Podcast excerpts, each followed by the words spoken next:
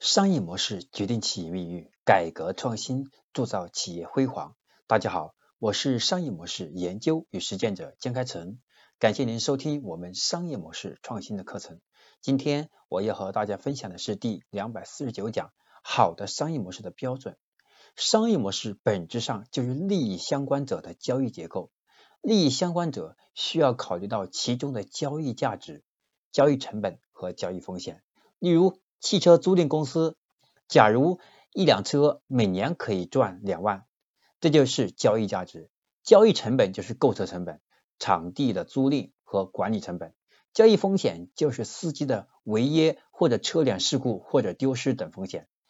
企业只有做到交易价值高、交易成本小、交易风险小，才能够实现高收益增长和持续的盈利。所以，一个好的商业模式就是。高价值创造加低价值的耗算加上低风险，所以在这种模式下，我们企业及利益相关者就可以创造巨大的交易价值，而且交易成本的耗散能够较好的得到控制，企业以及利益相关者在短期和中期、长期都能见到好的利益和见到好的发展。垄断性企业。在短期内同样可以实现高价值创造、低价值的耗散，但是从长期来看，垄断的高价值创造、低价值的耗散，其实本质上它还是一个我们交易结构的改变。我们所看到的，从长期来从长期来看呢，垄断性它的价值创造要高，它的耗散要小，以及它利益相关者的。价值创造过程中低成本，但实际上我们垄断最后还是有一个阶段性，终究有一天垄断会被技术或者是行业的革命把它进行颠覆掉，所以垄断它不能形成一个持久化的过程，垄断一定会变成一个你以用户体验或者是技术门槛等综合实力构建出的一个整体的。具有好的价值的商业模式变成用户的心智资源，它才能形成一个在用户心智当中形成优选的过程，这才是商业模式最后能够持续发展所获得和交换出的我们商业模式商业模式的衡量体系，就是高价值、低耗散加上低风险。所以，我们都希望一个好的商业模式最后构成一个最后构成一个垄断性。其实通过大量的研究。哎，我发现呢，一个好的商业模式，我们要记这三个要点：价值高、耗散低和成本小、风险小。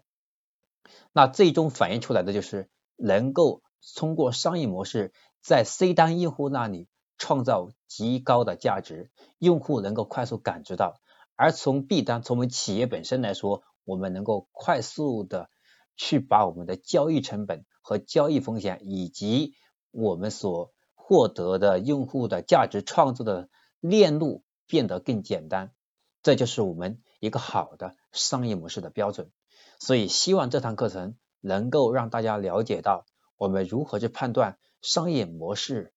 它到底好在什么地方，它的标准是是什么。因为我们现在很多的企业呢存在一种歧义，我们往往是想去创造一种能够引以为傲的。市场上可能还没有听说过的，用户可能以前都没接触过的一种新的商业模式，利用高科技，对吧？利用大量资源整合起来一个新的概念。其实本质上来说，我们仅仅是